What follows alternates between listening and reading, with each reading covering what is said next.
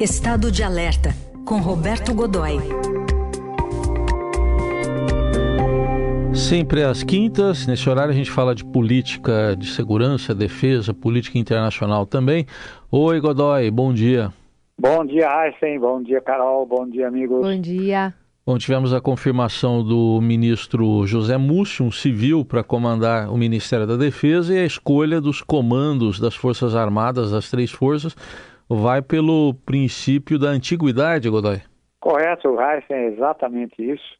O, presidente eleito Zé, eh, Lula da Silva fez uma escolha corretíssima de, de, desse ponto de vista. Eh, ele foi ao, foi ao, ao Almanac, que é o nome do, que é o nome desse cadastro dos generais, pegou os quatro estrelas mais antigos de cada, de cada uma das forças, o general do Exército, o almirante da, da Marinha e o brigadeiro da Força Aérea, e formalizou, colocou e, e, e, e, os indicou para os cargos de comandante de cada uma das forças.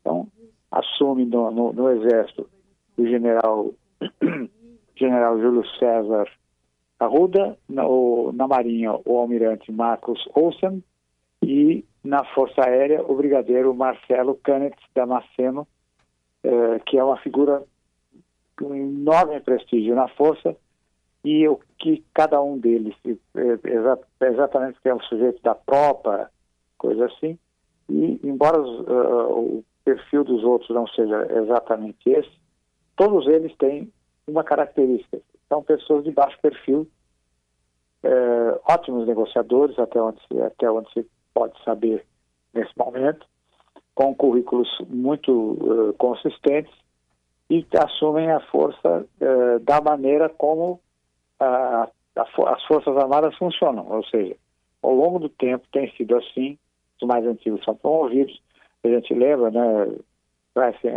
relativamente pouco tempo, o general Peri, que foi, eh, foi o comandante do Exército no período na, na, da presidente Dilma Rousseff, e que ele era é, oriundo da, assim, assim, ele era oriundo da, da, da, da, da, da especialidade da arma de, infanta, de engenharia, ou seja, não era, não era, era um combatente de engenharia, né? E então, foi indicado, enfim, e fez uma ótima administração. É, basicamente é isso. A condução política desse procedimento foi feita já com o ministro, o ministro indicado, Zé Múcio, né? uhum. né? É, ele próprio foi quem fez o contato com os com os, os indicados, os, esses indicados, o, o, general o general Arruda, o almirante Olsen e o brigadeiro Damasceno vão ser recebidos amanhã, fazem uma reunião amanhã com Lula, né? É, ontem houve uma reunião do, do, do, Zé, do, do ministro Zé Múcio com o, o ministro que está saindo, né, que é o militar, general Paulo Sérgio, uhum. que foi feita uma discussão ali de, de, como é que vai ser esse processo e essa coisa toda. Então, você sabe, esperava-se uma reunião, eu não diria áspera, mas pelo menos é, rude, fria. E até onde se sabe foi uma reunião ah, amistosa, né, educada como deve ser, né, e as coisas correram bem. Né, foi, ele é, é, o que e os, os, ministros já assumem, esses comandantes já vão assumir, gente, com uma missão que o, o presidente anunciou, o presidente eleito anunciou logo na noite de anteontem, quando houve aquela coisa terrível lá em Brasília, aquela manifestação dos bolsonaristas, aquele fogo, enfim, incendiaram a cidade, né? De certa forma, criaram um problema para todo mundo. Uma cidade que depende visceralmente é, do transporte coletivo por ônibus, eles incendiaram ônibus em pontos, é, em pontos estratégicos ali para estrangular o trânsito, enfim, criaram problemas de toda sorte, né? queimaram carros particulares, enfim, foi uma coisa realmente grave e a missão é, que eles já vão receber do, do, que já vão receber do presidente Lula é acabar com essas é, com esses acampamentos na frente dos quartéis.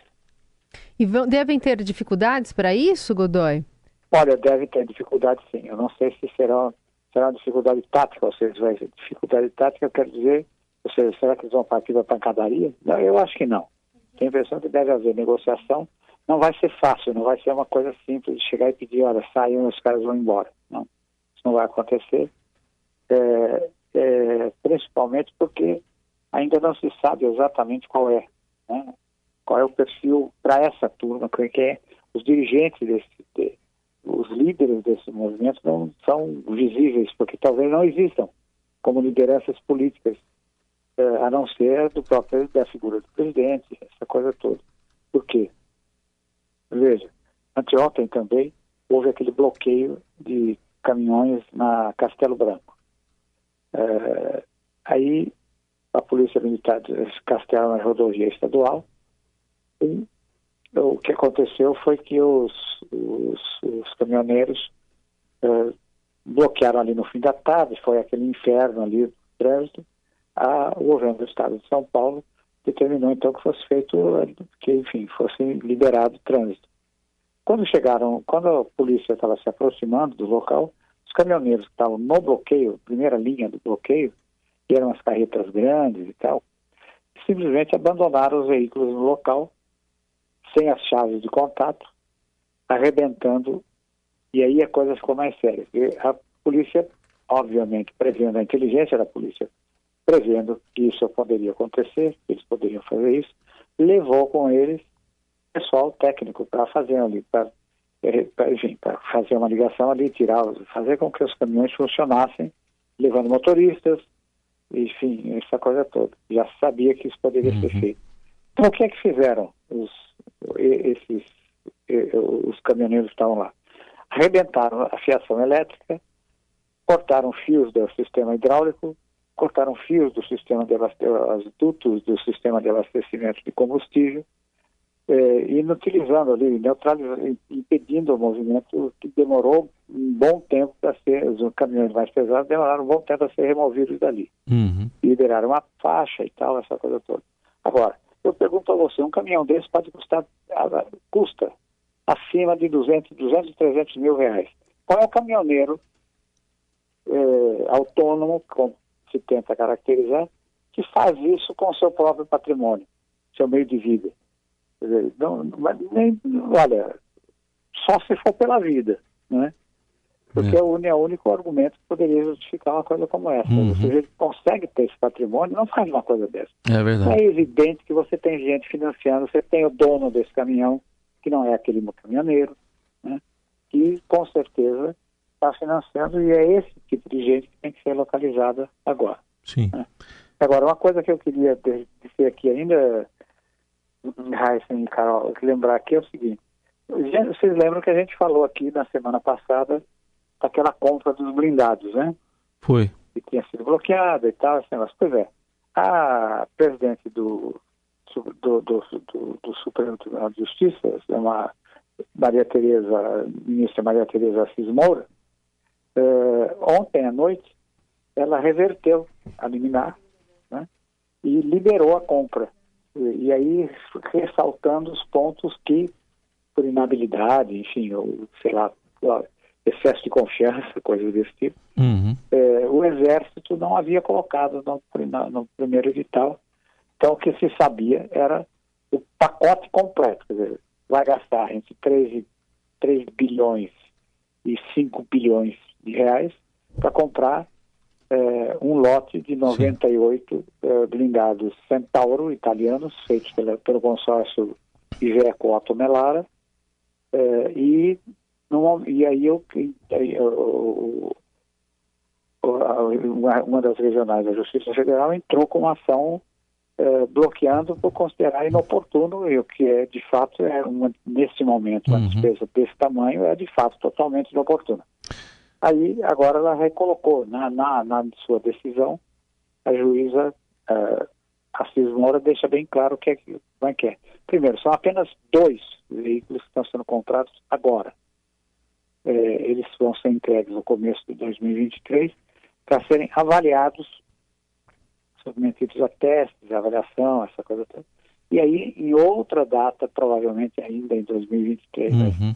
mais provavelmente em 2024, será assinado um contrato, um contrato que vai durar a entrega do, do produto até o ano 2037 e o financiamento será parcelado até 2040 dentro eh, eh, embutido dentro do próprio orçamento da força, uhum. né, da uhum. força terrestre.